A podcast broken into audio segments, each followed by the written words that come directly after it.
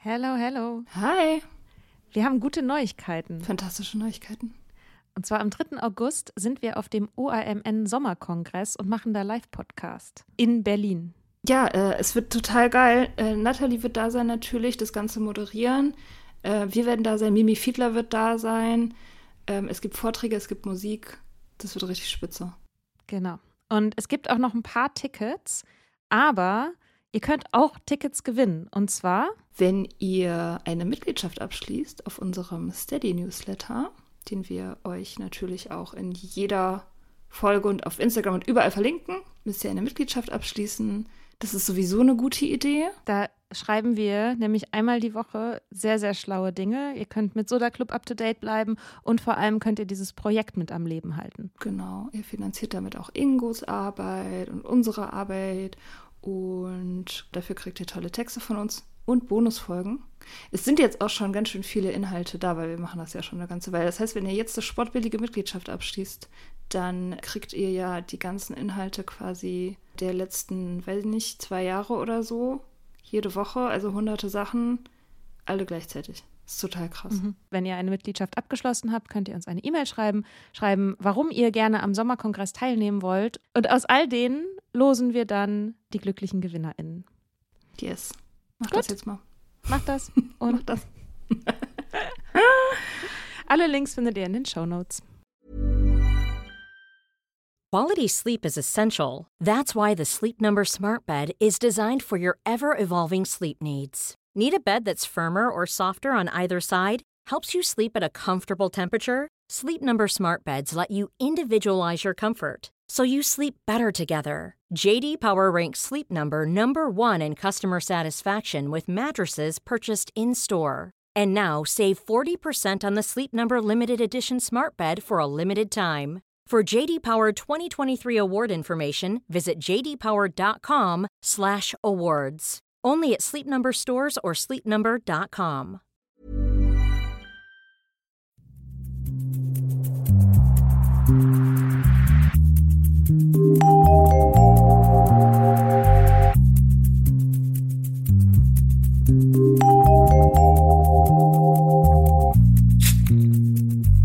Hi, ich habe zwei Hallo. Fragen an dich. Die erste Frage ist, was ist mit deiner Steuererklärung? Und die zweite Frage ist, äh, was ist Feminismus für dich?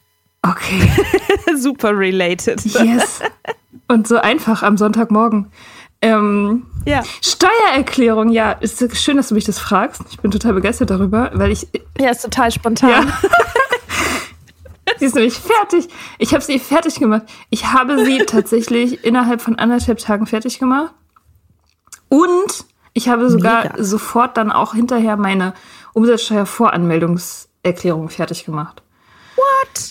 Was geht? Ja, voll. Ich war sehr stolz. Jetzt äh, kann ich demnächst einen dicken Haufen Geld ans Finanzamt überweisen.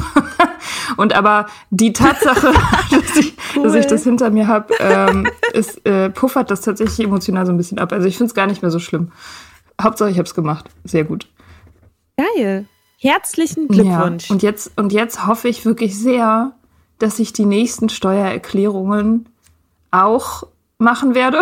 Vielleicht ein bisschen früher als ähm, drei Okay. Jahre später und dass es nicht mehr so emotional belastend wird. Weil letztendlich habe ich danach natürlich auch festgestellt, so wie das ja immer irgendwie ist, es war dann ja doch nicht so schlimm. Also, ne? So, also jetzt allein vom Machen her, so technisch betrachtet, ist es tatsächlich kein so großes Ding. Es nervt halt ein bisschen, weil man alles googeln muss, wenn man diese ganze komische Amtssprache nicht versteht. Aber im Prinzip ähm, ist, muss man dafür jetzt auch nicht besonders klug sein oder so oder studiert haben, um das zu machen. ja. Ja, das war super. Sehr schön. Das freut mich sehr. Ja. Ach so, und das mit dem Feminismus, ja. Ja, darum soll es ja heute gehen.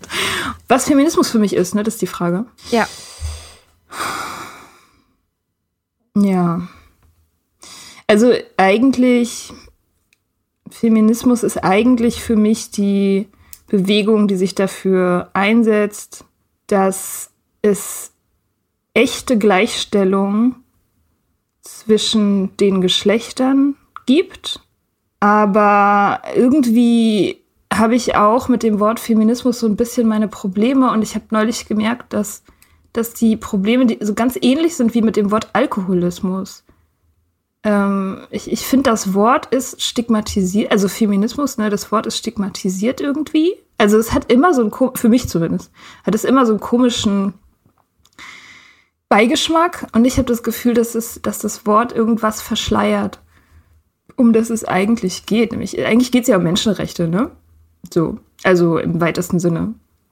Und das ist so, so mit Frauenrechten, also dass die Frauenrechte sozusagen so herausgestellt werden bei dieser Thematik, finde ich irgendwie, ja, irgendwas nervt mich daran. Mhm. Weil es geht ja, es geht ja eigentlich nicht in erster Linie um Frauen. Also es geht halt zufälligerweise um Frauen, weil Frauen eben in, in diesem Machtgefälle äh, unten sind und die Männer oben. Aber ähm, es geht ja eigentlich um Menschen. so. Und und Femin also mit, mit Feminismus sollte sich ja eigentlich jeder, der so an, an so Gerechtigkeit und so interessiert ist, sollte sich ja jeder dafür interessieren. Eben auch die Männer. Und ich glaube, solange die Männer das nicht machen, ähm, wird es auch schwierig so mit der, mit der Gleichstellung. Also wenn die Männer nicht mit im Boot sind, das ist halt die Hälfte der Bevölkerung, dann, dann kriegt man das nicht so richtig hin. Und ich glaube, das Wort Feminismus ist so, ähm, ja, es ist halt irgendwie nicht inklusiv genug, finde ich. Weißt du? Ja, ich glaube, ich verstehe, was du meinst. Also eigentlich klingt es für mich, als würdest du sagen, okay, Feminismus hat halt ein Branding-Problem. Ja. Also die, die Ziele sind irgendwie richtig, aber die Zielgruppe ist nicht gut genug definiert. Mhm. Ähm, andererseits würde ich aber auch, würde ich bei einer Sache widersprechen, die du gesagt hast. Und zwar, dass wenn man die Männer nicht mitnimmt, dann hat man ja quasi die Hälfte der Bevölkerung nicht und dann erreicht man nichts. So, alle Ziele der Gleichberechtigung von Männern und Frauen wurden immer durchgesetzt gegen eine Mehrheitsmeinung von Typen. So, also dass, dass sozusagen diese Bewegung, ja, die, die ist entstanden oder die wird vor allem vorangetrieben von Frauen. Und ja, ich finde auch, dass Typen deutlich mehr ihre Hausaufgaben machen sollten. Aber es wurde ja enorm viel erreicht gegen diese, äh, gegen die vorherrschende Meinung von Männern. Also. Ja, aber das, das ist ja mit den Männern zusammen passiert. Ich meine, das Ärgerliche ist halt, dass die Männer sozusagen jedes Mal, wenn eine positive Entwicklung in der Hinsicht passiert ist, dann hinterher so tun, als wären sie selbst dabei gewesen, das zu ändern. Ne? Und dann sich das selber mhm. auf die mhm. Fahnen schreiben, so, oh, wir sind progressiv, wie geil und so.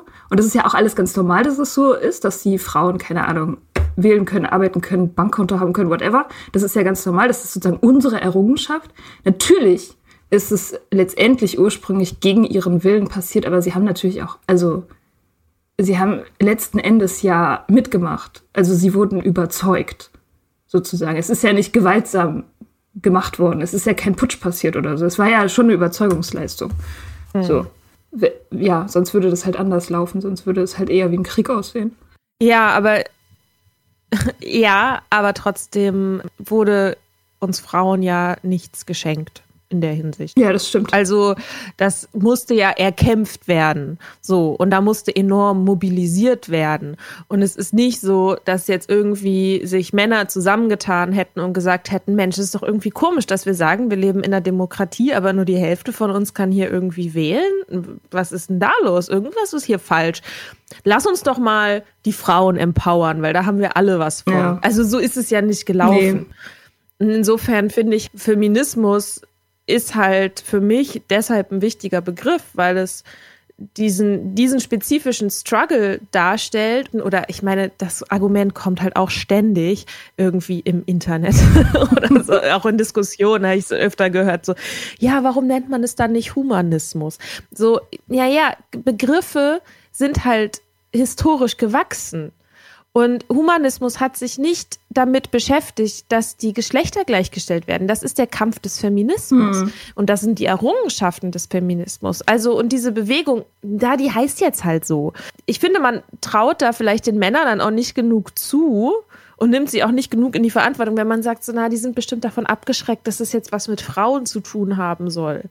So. Ja. Ich so denke, ja, ist halt so. Das ist halt, das ist halt quasi die, die, die Stoßrichtung des Kampfes. So, natürlich haben, hat das auch, hat das immer auch zwei Seiten. Also zum Beispiel das wirtschaftliche Empowerment von Frauen und dass äh, der Erfolg im Beruf natürlich auch die Kehrseite hat, dass sozusagen Männer nicht immer die das Brot Bro den Broterwerb zu sichern haben, der Ernährer der Familie, dass diese Rolle sich halt auch auflöst. Also diese Rollenbilder sind ja miteinander ganz, ganz eng verzahnt. Aber häufig ist es halt so, dass die Rolle des Mannes eigentlich immer die ist, die mehr Macht hat und die besser bezahlt ist. Ja. Und so. Also insofern finde ich, würde wenn man das jetzt anders nennen würde, wenn man sich jetzt quasi ein neues Wort überlegen würde, dann würde damit halt auch ganz viel von den eigentlichen Problemen unsichtbar werden. Dasselbe Argument könnte man ja anbringen, wenn es um Rassismus geht oder so. Ne, kann man ja auch sagen, okay, es gibt keine Menschenrassen, es gibt nur Menschen. Ja, das stimmt natürlich, aber wenn man jetzt nicht mehr von Rassismus sprechen würde, würde man ja die spezifischen strukturellen Benachteiligungen ausblenden und wieder unsichtbar machen. So, das sind meine zwei Cent dazu. Ja, du bist äh, in der Hinsicht auch auf jeden Fall äh, ein bisschen besser gebildet als ich. ich das würde ich so nicht sagen. Ja, weiß ich nicht. Ich habe äh, ich hab irgendwie, mich nervt dieses Thema halt ganz krass, weil mich das ganz oft mega ähm, emotionalisiert und ich darauf auch immer reagiere oder fast immer reagiere mit, ähm, ich wende mich ab und mache was anderes. Also speziell, wenn es eben darum geht, äh, mit Männern darüber zu reden. Also da, das ist so mein größtes Problem irgendwie, dass, äh, dass ich merke, dass eben die Männer in meinem ja. Leben eigentlich alle unzureichend gebildet sind und ich aber nicht mehr seit einiger Zeit, seit einigen Jahren schon nicht mehr gewillt bin, darüber irgendwie zu debattieren oder mich darüber zu streiten oder so, weil ich das so anstrengend finde und so. Und ich auch das Gefühl habe, dass es nicht wirklich was ändert. Das ist doch auch dein gutes Recht. Ist doch voll okay. Ich meine, mit Männern über Feminismus zu reden, ist immer anstrengend. Ja.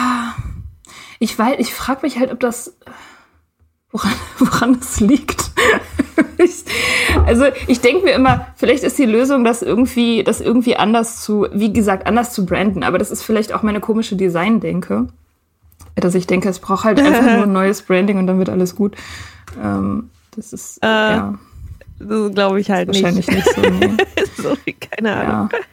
Ja. Ähm, ja. Also ich finde halt, das Problem ist ja, dass dass wir in einer Gesellschaft leben, in der das Weibliche oder das weiblich Konnotierte abgewertet wird oder als weniger wert erscheint. Also dass quasi typisch weibliche Eigenschaft, also die wird als solche begreift, landläufig, oder dass halt Sachen, die was mit Frauen zu tun haben, immer eher so Nischending mhm. sind. So, also Frauenliteratur mhm. oder so, ja, Frauenfilme. Das sind dann irgendwie so spezifische Sachen, in denen ganz viel, in denen es immer ganz viel ums Fühlen geht und ganz, ganz wenig ums Denken und irgendwie um Wirkmächtigkeit und um Selbstermächtigung, sondern das ist halt dann irgendwie so ein Genre, was halt irgendwie so pink ist und süß ist und so. Das zieht sich ja durch unsere gesamte Gesellschaft. Das sieht man auch, finde ich, gerade momentan ganz, ganz gut bei zum Beispiel dem Influencer-Beruf, der halt abgewertet wird. Ah ja, da machen halt so ein paar Frauen, also das ist halt, natürlich ist Frauen dominiert. Das sind Frauen, die sich, die sich da zur Marke aufbauen und die da irgendwie hart arbeiten und es wird aber halt abgewertet als ein, ach na ja, guck, da hält sie sich mal, hält sie mal wieder ihr Gesicht in die Kamera und verkauft ihren Körper und äh, so irgendwie. Ja. ja, das sind halt Businessfrauen, aber mit Influencerin wird dann immer so, ja, ist halt immer so ein bisschen, naja, kann man halt nicht richtig ernst nehmen. Während halt viele aber tatsächlich einfach richtig geile Inhalte auch machen. Also das heißt, diese Mechanismen greifen überall, dass halt das Weibliche oder das weiblich Konnotierte ab abgewertet ja. wird. Und dasselbe passiert natürlich mit dem Begriff Feminismus auch. Und ich glaube halt nicht, dass die Lösung ist, jetzt quasi alles weiblich Konnotierte deshalb verschwinden zu lassen, damit diese Abwertung nicht passiert, sondern wo wir daran arbeiten müssen, ist, diese Abwertung abzuschaffen und quasi das Weibliche auf die gleiche Höhe, die Konnotation auf die gleiche Höhe zu heben, wie das quasi männlich konnotierte. So. Und überhaupt diese ganzen Geschlechterrollen müssen aufgelöst werden, aber gut, nochmal ein anderes großes Thema. So, und deswegen bin ich halt dagegen, diesen Feminismusbegriff damit aufzuhören, weil ich mir halt denke, okay, das ist dann halt ein Eingeständnis ans Patriarchat, dass man sagt, ja, das mit den Frauen, okay, ja, wir sehen ein, das ist ein bisschen ein Nischenproblem. Ähm, so, wie, so, und deswegen nennen wir es aber jetzt anders. Ja. Und machen uns dann aber wieder unsichtbar damit. Ja, das stimmt schon. Mhm. Sorry, ich kann. Ich, ich, ja, ich, ähm, wir haben im Vorfeld auch ein bisschen ja, drüber geredet, worüber wir so reden können. Und ähm, ich habe irgendwie bei allen Sachen gedacht, okay, da könnte ich halt zu allem, könnte ich halt so eine Folge eine Stunde lang einfach erzählen. Ja. Würdest du dich denn als Feministin bezeichnen? Ja, natürlich. Also, ja, was heißt natürlich? Natürlich. Ähm, ja, total. Ich finde halt, jeder sollte das. jeder sollte Feminist sein. Männer, Frauen, ähm, Aliens, alle sollten Feministen sein. So, das ist irgendwie so basic. Ja, ja also natürlich. Natürlich äh, geht mir das auf den Sack, dass es ein Machtgefälle gibt. Natürlich finde ich das falsch. Und natürlich ähm, ist, äh, finde ich das richtig, dass Männer und Frauen gleich bezahlt werden für den gleichen Job. So, klar. Geschlechterrollen abschaffen, weiß ich nicht. Also, so, so weit müsste ich nicht gehen. Also oft machen mir die Geschlechterrollen auch irgendwie Spaß. So, solange man frei damit umgehen kann. Ja, und solange mhm. alle ähm, sozusagen trotzdem das Gleiche verdienen, egal was sie anhaben oder als was sie sich branden oder labeln oder whatever. Ähm, also ja, bin ich Feministin, natürlich. Ja, cool, ich auch. Hätte man jetzt gar nicht gedacht. aus, meinem, aus meinem leidenschaftlichen Plädoyer. Bist du immer schon Feministin gewesen oder ist, äh, hat sich ist es irgendwann dir passiert oder hat sich das so, so da, dorthin entwickelt oder gab es ein er Erweckungserlebnis für dich? Also ich war das nicht schon immer. Ich weiß noch, dass ich als Jugend, junge Jugendliche das Ganze ein bisschen albern fand. Meine Mutter, habe ich mich irgendwann mit ihr mal drüber unterhalten, hat sich damals schon ein bisschen Sorgen gemacht und fand das irgendwie ein bisschen doof, dass also meine Schwester und ich, wir beide uns da irgendwie so drüber lustig gemacht haben. Ich weiß auch noch, bei den Eltern von Freunden, da lag die Emma und wir haben uns halt so über die Emma lustig gemacht. Ich meine, ich sehe jetzt die Emma auch ein bisschen kritisch aktuell irgendwie, aber an, so, aber ich, die Art und Weise, wie ich mich darüber lustig gemacht habe, war halt so ein, ja, okay, es ist diese, dieser Kampf der Frauen, es ist halt irgendwie, ich habe das halt nicht nötig. Mhm. Ich bin halt nie an Grenzen wirklich gestoßen. Also bis ich so 13, 14 war, gab es eigentlich nicht wirklich für mich Gründe glauben, dass ich irgendwas weniger kann oder so. Also, und ich, ich fand es halt dreist, dass jetzt der Feminismus, so wie ich ihn begriffen habe, mir jetzt erklären will, dass ich Sachen nicht machen kann, weil ich eine Frau bin ja. oder weil ich ein Mädchen bin, so. Also, dass ich so dieses, dass ich das nicht als eine solidarische Bewegung verstanden habe, die auch strukturell etwas bewirkt. Ich meine, gut, ich war zwölf, ja, also ähm, ich hatte sie nicht als solidarische Bewegung irgendwie, bla. Ähm, mh, mm, Genau, aber ich fand das halt, das hat mich abgeschreckt, weil ich halt dachte, wenn ich Feministin bin, heißt es, dass ich halt was geschenkt haben will, bloß weil ich eine Frau bin. Ja. Und sich mit der Zeit hat sich natürlich mein Wissen darüber ähm, verändert und was sich verändert hat, ist, dass ich selber Opfer von Diskriminierungserfahrungen geworden bin. Und ähm, das reicht von sexualisierter Gewalt, dass ich zum, die zum ersten Mal mit 14 erlebt habe und dann 19 vergewaltigt wurde. Und das ist aber natürlich nur sozusagen die Spitze des Eisbergs. Also da passieren ja noch viele, viele andere Sachen. Zum Beispiel, dass man an die Uni geht und feststellt, huch, ich bin hier in einem Studiengang, in dem 90 Prozent der Studierenden Frauen sind, aber es gibt nur eine Professorin im ganzen Fachbereich. Ja. Hä?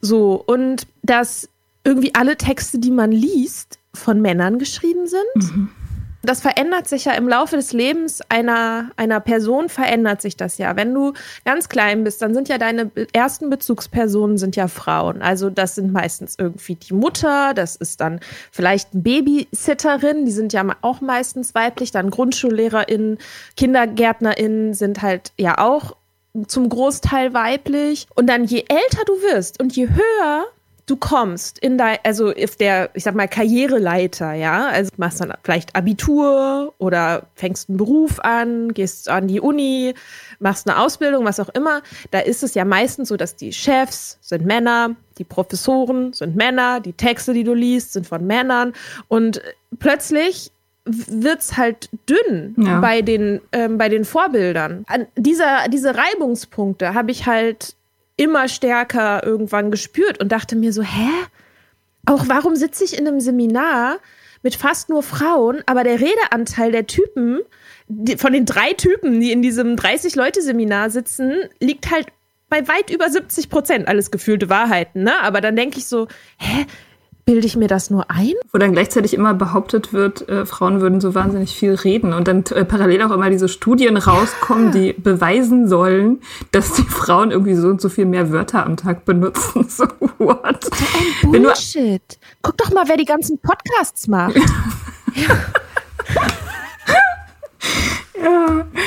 Ja, ja, ja, abgefahren. Ja.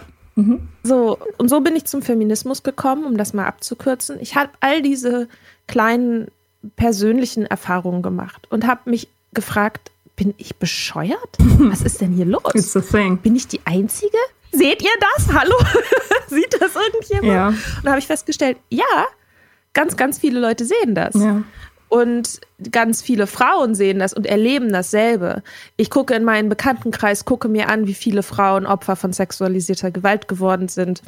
Gucke mir an, wie viele Frauen, die ich kenne, sich unter Druck gesetzt fühlen vom Partner, die, ähm, ihre, die ihre Wirkmächtigkeit in Beziehungen verlieren. Gucke mir an, wen das, wer, wer im Seminar was sagt, da wird nicht drauf reagiert, ein Typ wiederholt dasselbe und es wird gelobt. Ich gucke mir an, okay, ein Prof hat mal zu mir gesagt in einer Hausarbeit, der hat wirklich mal zu mir gesagt, das ist ein sehr guter Satz. Haben Sie den selbst geschrieben?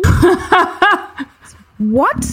Oh Gott. Also, Oh mein Gott. so, und so, und, und dann irgendwann festzustellen, ja krass, ich bin nicht allein, das hat Struktur und es gibt eine Bewegung, die sich dem widmet, sowohl auf der Makroebene sozusagen, also auf der strukturellen Ebene, die daran forscht, und es gibt aber und aber gleichzeitig auch auf der individuellen, persönlichen Ebene. Und insofern würde ich sagen, Feminismus hat mich gerettet, Okay. davor nicht verrückt zu werden. Ja. So. Okay, jetzt du.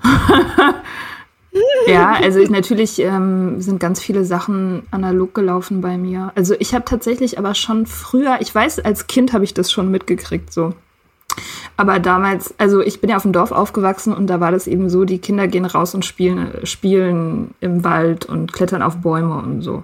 Und da ist eben ganz oft dieses Ding, die Nachbarn beugen sich so über den Zaun und sagen so, ach, weiß ich noch, an dir ist ja ein Junge verloren gegangen. So, wenn du so auf einen Baum geklettert bist oder so, wo du, wo dir suggeriert wird, so ganz subtil, dass du eigentlich, ja, weiß ich nicht, dass du eigentlich irgendwas anderes machen solltest. Was genau, keine Ahnung, aber auf jeden Fall nicht auf den Baum klettern, weil das was für Jungs ist, so. Das ist so das erste, woran ich mich erinnern kann. Und, aber da ist es natürlich, da, weißt du natürlich noch nicht irgendwie mit acht oder so, ähm, dass es was Strukturelles ist. Du denkst, es ist halt der Nachbar. so. Ähm, und Ein Vertreter des Patriarchats. ja.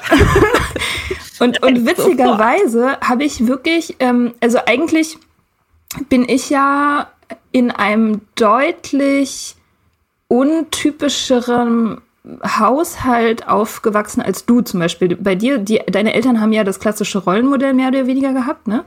Also die, Aufteil die Arbeitsaufteilung, die man so kennt, eben die äh, Mutter kümmert sich um alles Haus und der Vater geht halt arbeiten so. Meine Mutter ist auch immer arbeiten gegangen. Fast immer. Ah, okay, Also, die ist auch arbeiten aber- gegangen. Krass.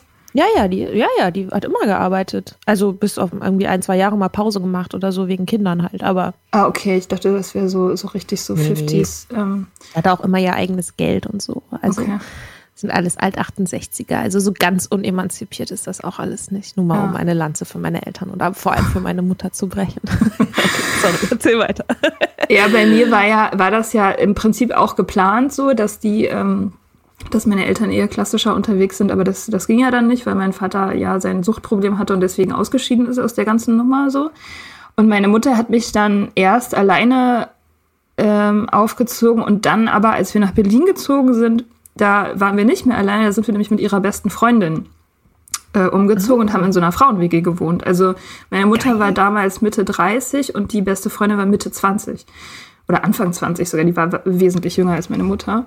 Und ich war elf und es war also eigentlich würde man jetzt denken, so perfekter, ähm, perfekter äh, Breeding Ground für, für so äh, feministische Ideale.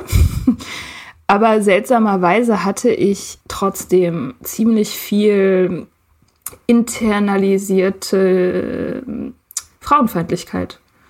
So, also ich habe, mhm. äh, ich fand Feminismus ganz lange richtig, richtig doof und dachte, das mhm. ist so so was für für weinerliche Mädchen, die irgendwie was umsonst haben wollen und es ist doch gar kein Problem und die Männer sind doch unsere Buddies und wir können doch genauso irgendwie so äh, genauso auf die Kacke hauen und genau das alles haben, so was die ähm, was die Männer haben. Also ich habe mich da vor lange nicht mit identifizieren können.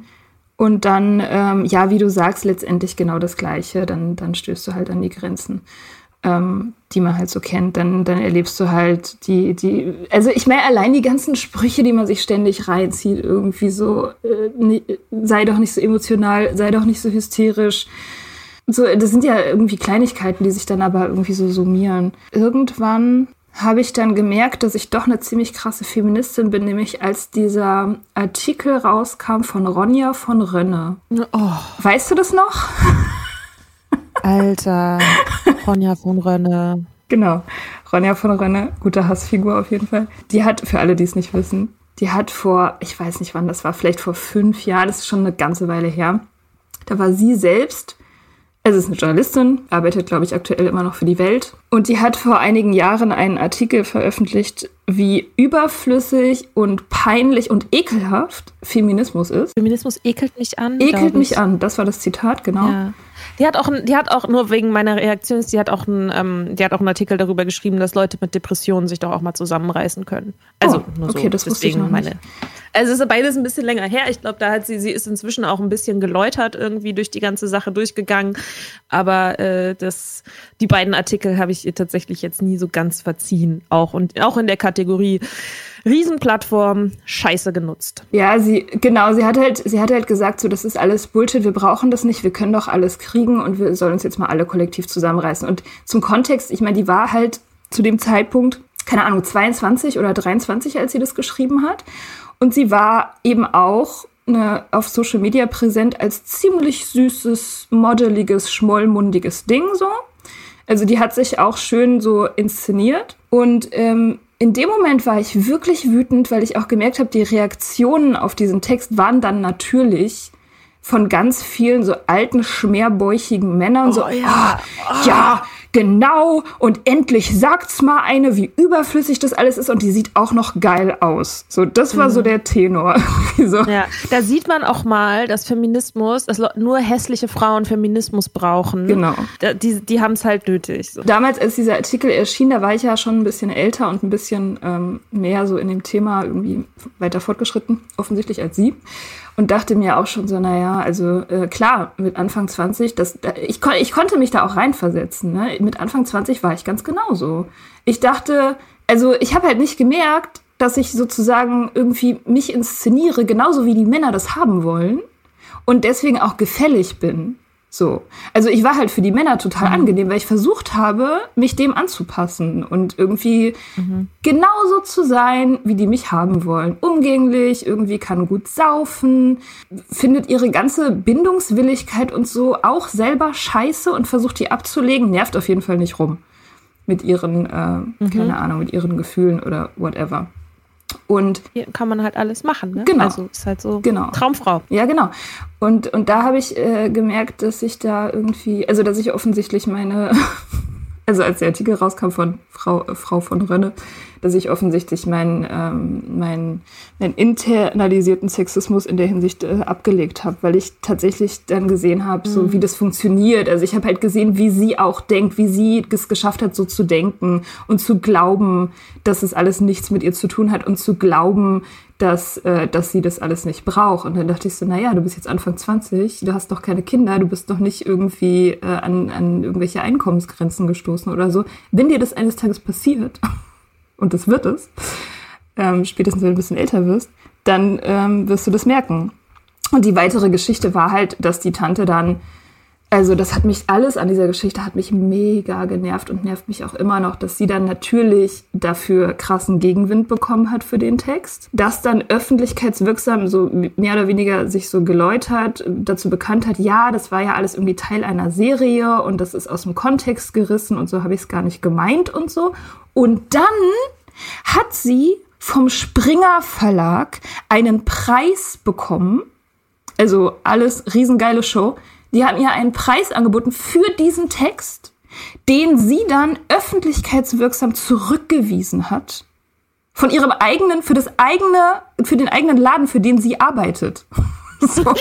Dann öffentlich gesagt hat, nein, für diesen Text kann ich keinen Preis entgegennehmen. Und da dachte ich so, Alter, jetzt reicht's. Also, das, das ist wirklich, also da fällt mir nichts mehr zu ein. Das ist wirklich ganz, ganz mhm. schlimm gewesen für mich, das mit anzusehen. Naja.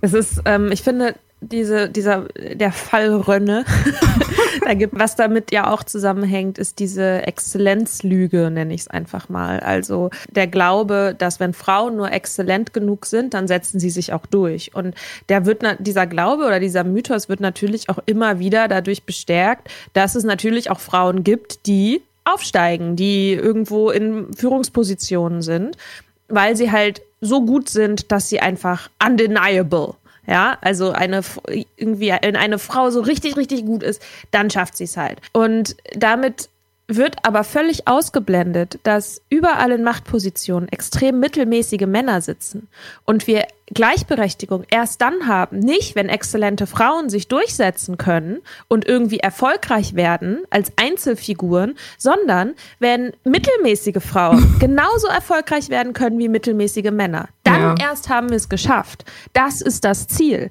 dass wir mittelmäßig sein können und trotzdem erfolgreich und nicht, dass wir quasi jetzt irgendwie schneller rennen und höher springen und besser denken können als jeder Mann, den mhm. so, ja. ja. was sind das, also, dass man da nicht checkt, dass es krass unterschiedliche Maßstäbe sind, die man auch anlegt. Mhm. Und das ist ja aber genau diese Ron, Ronja von Rönne-Denke sozusagen, nenne ich es jetzt einfach. Ja. Ja, aber was du gerade gesagt hast, also du warst gefällig und hattest ganz viel internalisierten Frauenhass in dir. Total. Den du in deinen Charakter eingebaut hast. Was hat Alkohol für eine Rolle dabei gespielt? Alkohol hilft, das zu machen, einfach. Ich meine, Alkohol hilft ja generell äh, beim Unterdrücken von allen möglichen unerwünschten Gefühlen und hilft dabei, dich in irgendwelche Corsagen zu, zu klemmen, die dir eigentlich nicht passen. Und alles, was du nicht, nicht wahrnehmen willst, zu äh, betäuben. Und also trinken hilft, hat mir geholfen auf Branding-Ebene. also sozusagen, mhm. ich kann mit den Jungs zusammen saufen. Also ich bin halt so cool Girl. So ich war ja Barkeeperin und habe mit meiner besten Freundin zusammen äh, gewohnt und habe eben dieses, diesen Lifestyle auch so total irgendwie so zur Schau gestellt und irgendwie so, ich war halt die, die easy ist, mit der man keinen Stress hat, die irgendwie lustig und cool ist und mit der man gut Sex haben kann, aber der man dafür aber nichts zurückgeben muss oder so. Also kann, kannst machen, was du willst als Typ, völlig egal alles. Ich bin cool und ich bin nicht eifersüchtig und ich habe im Prinzip keine Gefühle. Und das, das geht natürlich nur, wenn du, wenn du halt dich äh, medikamentös irgendwie ähm, selbst in Schach hältst. Ne? Ist ja, ja wenn du dich ruhig stellst. Ja, ne? genau. Und, und auch so Sex, den man im Prinzip aus performativen Gründen macht und nicht, weil man den wirklich will, kann man mhm. nüchtern nicht so richtig. Also habe ich ja dann später, nachdem ich aufgehört habe, auch nochmal versucht, so irgendwie so coolen nebenbei Sex zu haben, so der mir nicht so viel bedeutet, einfach nur des Spaßes willen oder so. Aber das ist nüchtern halt einfach nicht mehr so richtig möglich. Schwierig, wenn du anwesend bist. Ja, ja. das ist richtig mhm. doof. genau. Ja, und das war ich ganz lange. Also ich war ganz lange diese Cool Girl ähm, Figur. Äh, und äh, wann das aufgehört hat, weiß ich, kann ich gar nicht mehr so richtig sagen. Aber irgendwann sind mir dann halt, also irgendwann passiert das dann, dass dir immer mehr so Sachen klar werden und du plötzlich so diese rote Pille nimmst und plötzlich siehst du, fuck, it's a thing. Das bin nicht nur ich, sondern das ist halt wirklich was Größeres und was, was vielen Leuten passiert und, und das und das. Und diese ganzen Kleinigkeiten, die dir halt so im täglichen Leben passieren, erscheinen dann halt in völlig neuem Licht. Genau. Das, äh, so so wurde ich zur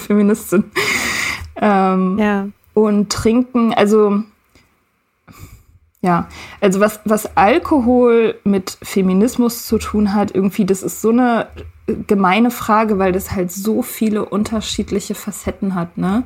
Also man kann, man kann darauf eingehen, wie, also, wie sozusagen durch das Branding von Alkohol auch immer so die Geschichte von, von Weiblichkeit so miterzählt wird. Das ist total interessant.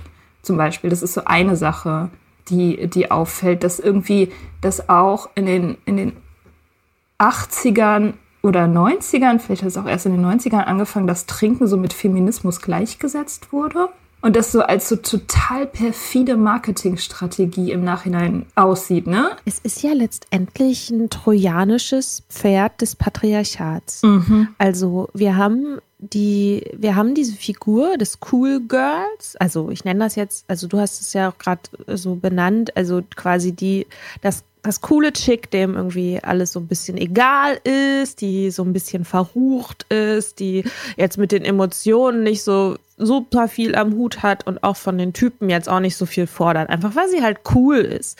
Natürlich entstanden in den Köpfen von männlichen Schreiberlingen, die sich da ihr Ideal zusammengezimmert haben und dann irgendwie verkauft an uns. Mal das Cool Girl und ich finde, das macht sie halt so perfide die Figur, die sieht ja erstmal aus, wie als sei sie emanzipiert, weil sie Sachen macht, die Männer machen. Zu, zu saufen unter anderem und vielleicht auch Sachen zu scheißen und irgendwie, weiß ich nicht, Fußball toll zu finden oder was, keine Ahnung. Also, aber die sich, ähm, die sich klassisch männlich konnotierte Hobbys, Eigenschaften, Zeitvertreibe quasi aneignet und selber macht. So, ich vergleiche das ganz gerne mit zum Beispiel einer Kfz-Mechanikerin. Da würde man ja wirklich auch von Emanzipation sprechen, wenn eine Frau sich einen männlich dominierten Bereich sucht und den für sich prägt, den mitprägt, den sich auch aneignet und sich da durchsetzt. Finde ich, kann man schon von einem emanzipatorischen Akt sprechen. So. Und das Gleiche passiert ja auch in Bezug auf Alkohol. Also, dass es ja für Frauen viele, viele Jahre extrem verpönt war, in Bars zu gehen und zu trinken. Wenn Alkohol aufgetaucht ist, dann eher in Form so von Medizin, also von Tonikum, also so Frauengold oder auch diese ganzen hier so Klosterfrau Melissengeist und so, also dieses diese Vitalitätsfunktion, die Alkohol ja angeblich hat, auch wieder so eine Branding-Geschichte. Ähm, also sozusagen aus gesundheitlichen Gründen zu trinken. Also letztendlich wieder, um die Hausfrauen ruhig zu stellen, mhm. damit die, also kann man sich diese wunder, wunderschön an den Frauengold-Werbungen angucken, ja. was da die, die, Ideologie dahinter ist. Und kann man ja auch in den Shownotes verlinken. Ja, ähm, voll. Findet man alles auf YouTube. Also es ist halt so in den 50ern. Ja, dann fängt das irgendwann an, dass natürlich die Alkoholindustrie feststellt, ja, wir würden aber viel mehr verdienen, wenn Frauen das geil finden würden, genauso viel zu saufen wie Männer. so. Und das wird dann halt als ja, ein Akt der Rebellion auch verkauft und als Gleichberechtigung. Und ich muss sagen, ich habe ganz, ganz lange, bin ich dem genauso wie du auch, ich bin dem so angehangen, mhm. dass ich gerade so auch als Teenagerin ja, dass ich so saufen konnte wie die Männer und nicht so Mädchengetränke trinke. Alleine, dass ich sowas wie Mädchengetränke gesagt habe, ne? Das Gott, Wort. Das ich habe noch viel schlimmere Sachen gesagt. Vorhin einleitend zum Thema Feminismus, dass halt Sachen, die weiblich konnotiert sind, abgewertet werden. Das habe ich genauso auch gemacht in Bezug auf Getränke, Cocktails, äh, so süß und äh, finde ich irgendwie alles nicht so geil. So, ich habe halt Bier getrunken ja. und dann irgendwann Wein, weil ich war halt sophisticated. Ja, und habe halt letztendlich auch auch, ja, dieses, diesen Exzess auch benutzt, um auch Anerkennung von Männern zu bekommen, die das irgendwie cool fanden. Man, genau, man konnte mit mir Spaß haben und habe mich aber gleichzeitig damit auch immer wieder in gefährliche Situationen gebracht. Also mhm. die mir geschadet haben, weil ich naiv war in Bezug auf den Konsum und auf die Gesellschaft, in der ich diesen Konsum ausgeführt habe. Ja, ich meine, es gibt ja auch wirklich äh, kaum eine Frau, also ich glaube, ich kenne keine Frau, die noch nicht irgendwann mal in ihrem Leben so Sex hatte, den sie eigentlich nicht wollte. Ne? Also gibt's mhm. ja, gibt's ja eigentlich, also ne, es ist halt irgendwie was anderes als Vergewaltigung, weil irgendwie ist man ja schon da und man sagt ja auch nicht nein und so. Aber so dieses, dieses sich selber so verschwinden und Sachen machen mit Männern, die man eigentlich nicht machen will, das ist irgendwie so, ja, das, das kennt irgendwie jede. Was krass ja, ist. Man lässt so seinen Körper da. Ja, genau. So und geht geht, geht, der, der Kopf geht in der Zwischenzeit Kaffee kochen. Ja. Keine Ahnung, ist vielleicht irgendwie das bisschen harmloses Bild, aber so ein. Ja, auf jeden Fall. Ich habe früher immer, ich habe äh, auch immer gesagt, dass ähm, weibliche Schriftsteller nichts taugen. Das wäre sowieso, glaube ich, mein, mein grausamstes, äh, mein grausamstes Werturteil irgendwie über die Frauen, dass die nicht schreiben können. So, ja, voll krass. Es hat bei mir auch so lange gedauert. Quasi alle meine Vorbilder, die ich so in der Jugend hatte, waren eigentlich alles Männer. Also mhm. auch die Bücher, die ich gelesen habe. Ich habe halt so eine Zeit lang, so als Teenager, habe ich halt voll viel so die Klassiker irgendwie gelesen. Ich war so voll Fan von Max Frisch und Heinrich Heine. Dann habe ich, ich habe Monty Python geliebt, ja, tue ich immer noch. Douglas Adams, Terry Pratchett, das waren alles so Bücher meiner Jugend und auch gerade so ein bisschen diese, auch diese männliche Nerdkultur. Also, ja, sowas wie Douglas Adams oder Terry Pratchett oder so, ne? Da bist du natürlich total beliebt unter jungen Maschinenbaustudenten. Keine Ahnung. ich, ich will nicht sagen, dass ich mir das angeeignet habe, um anderen zu gefallen, aber ich habe natürlich, ich habe meinen Geschmack, glaube ich, schon auch danach ausgerichtet, womit ich soziale Anerkennung bekommen kann und Sachen toll gefunden, die man jetzt typisch als Frau vielleicht nicht toll findet oder so. Ich mochte immer, äh, ich, also in meiner Jugend einer meiner großen Helden war Philippe Jean, der Betty Blue geschrieben hat. Und der hat in seiner, äh, in seiner Literatur, in seiner Prosa immer ähm, Frauenfiguren, die im Prinzip in all seinen Büchern gleich sind. Das sind so wirklich sehr weibliche, also so hyperweibliche, hypersexualisierte Frauen, die so auf so eine ganz spezielle Art auch auf so ein Podest gestellt werden. Und das war, glaube ich, meine, meine einzig, mein einziges Zugeständnis zur Weiblichkeit, halt dieses krasse, hypersexualisierte und deswegen starke weibliche Klischee das er so beschrieben hat. So. Mhm. Und, die, und die arbeiten halt auch immer total mit ihrer Sexualität. Also die Sexualität ist halt so Macht. Ähm, was natürlich ist halt auch eine krasse Lüge, ne? Dass du, also, dass du das als Macht begreifst, mhm. wenn eine Frau ihre Sexualität einsetzt, wo, wo, äh, wo es ja eigentlich letztendlich im Prinzip Verzweiflung ist, weil, weil das dann ja immer noch mhm. von Männern abhängt, die darauf reagieren. So, es ist ja keine Macht an sich, sondern es ist einfach nur so, ähm, ja, du, du benutzt das eben, um Männer zu manipulieren, die dann wieder das tun, was du willst. Also es ist dann trotzdem funktioniert es halt wieder nicht ohne die Macht der Männer. So, ähm, aber das habe ich dann, das habe ich mit 19 mhm. auch nicht verstanden. Überraschenderweise. Also ich merke, ich habe diese Rolle, die Alkohol gespielt hat in Beziehungen, also so die Beziehung mit, ähm, mit dem irischen Comedian, ähm, die ja so zweieinhalb Jahre war, ähm, die war auch ganz, ganz stark von Alkohol geprägt. Und weil ich diese Spannungen zum Teil nicht aushalten konnte. Und ich glaube, wenn ich Alkohol nicht gehabt hätte, entweder wären wir gar nicht erst zusammengekommen oder ich hätte mich schon viel früher getrennt, weil ich es gar nicht ausgehalten hätte. Also, wo ich dann auch, das, das ist ein schwieriger Prozess für mich äh, die, die, gewesen auch oder zum Teil auch immer noch, dass meine, dass ich auf der einen Seite glühende Verfechterin des Feminismus bin und auf der anderen Seite mich aber jahrelang meiner eigenen Handlungsfähigkeit beraubt habe in einer, in einer Gesellschaft, in der ich, das hatte ich ja schon erkannt, Handlungsfähigkeit und Macht strukturell ungleich verteilt sind.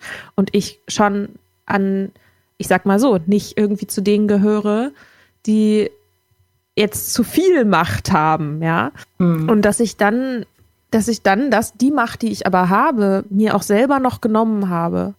Das fand ich schon, das, das ist schon irgendwie eine krasse Erkenntnis. Ja. Weil diese, diese, dieses Machtabgeben geht ja damit einher, dass man die eigenen Grenzen verschwimmen lässt und die eigenen Grenzen auflöst, weil man das gar nicht aushalten kann, dass man anderen Leuten eine Grenze aufzeigt.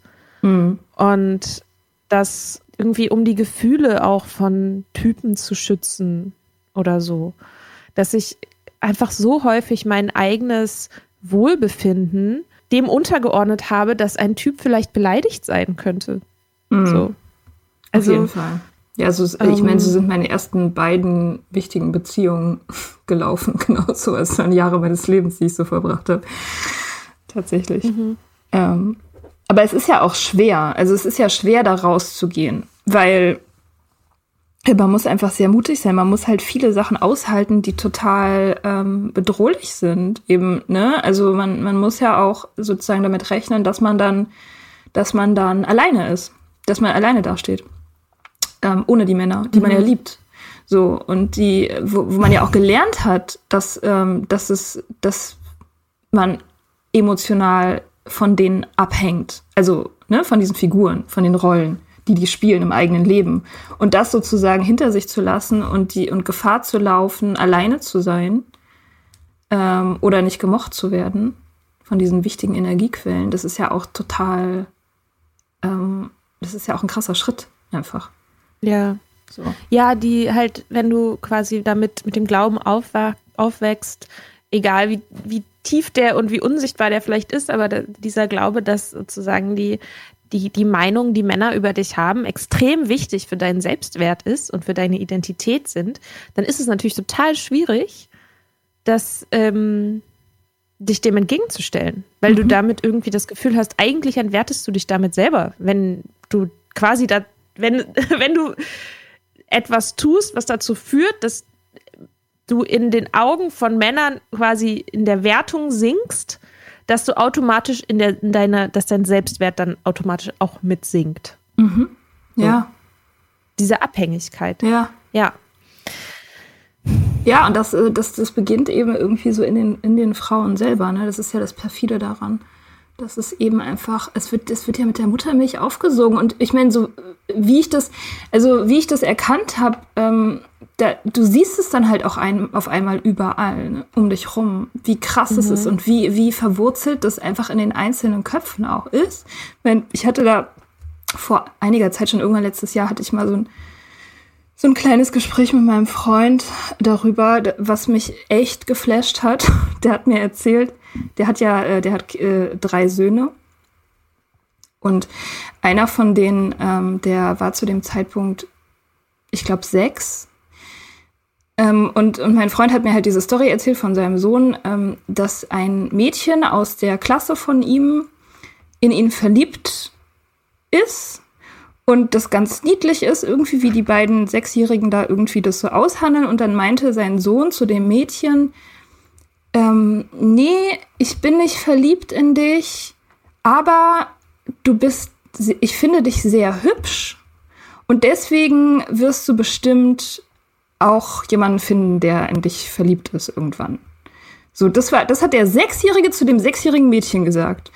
Und mein oh. Freund hat mir das so erzählt, so, ach, guck mal, voll süß, was die so reden. Und ich dachte so, fucking hell, das arme Ding, so, das war jetzt die erste, wahrscheinlich die erste Botschaft über Liebe, die dieses Mädchen jemals bekommen hat von einem Jungen. So, du bist hübsch und deswegen wirst du geliebt. Und ich sehe das so und denke so, boah, das ist so wie so ein Unfall beobachten. Und mein Freund so, ah, oh, voll süß. mhm. ja. Genau, und das, und oh, da Gott. auszusteigen. Und man ja. weiß ja, dass man diesen ganzen Shit selber ähm, internalisiert hat, irgendwie im Laufe seiner Jugend und Kindheit und Jugend und seines äh, anfangenden Erwachsenenlebens und so. Und sich das dann alles wieder abzugewöhnen, so als erwachsener Mensch, das ist halt, das ist dann halt die Arbeit. Und das wäre ja. so cool, wenn, wenn man das nicht machen müsste. Mhm. Ja, das wäre cool, wenn man das nicht machen müsste. Das ist das Wort zum Sonntag, das Wort zum Frauenkampftag, der heute ist. Und wir hoffen, euch hat die Folge gefallen. Seid gerne nächste Woche wieder mit dabei, wo wir über weiter über Feminismus sprechen, wo wir darüber sprechen, wie das überhaupt zusammenhängt. Der Alkohol, die Temperenzbewegung des 19. Jahrhunderts. Es geht auch zwischendrin mal um Nazis. Wahnsinn. Seid auf jeden Fall dabei. Und ihr findet uns natürlich wie immer unsere Blogs unter richtignice.com und datesonthedrinks.com.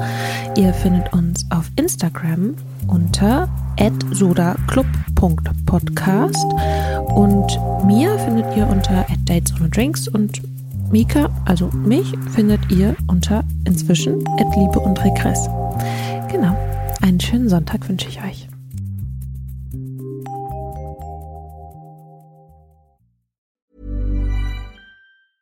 Hey, it's Paige DeSorbo from Giggly Squad. High quality fashion without the price tag. Say hello to Quince. I'm snagging high-end essentials like cozy cashmere sweaters, sleek leather jackets, fine jewelry, and so much more. With Quince being 50 to 80% less than similar brands. And they partner with factories that prioritize safe, ethical, and responsible manufacturing. I love that. Luxury quality within reach. Go to quince.com slash style to get free shipping and 365 day returns on your next order.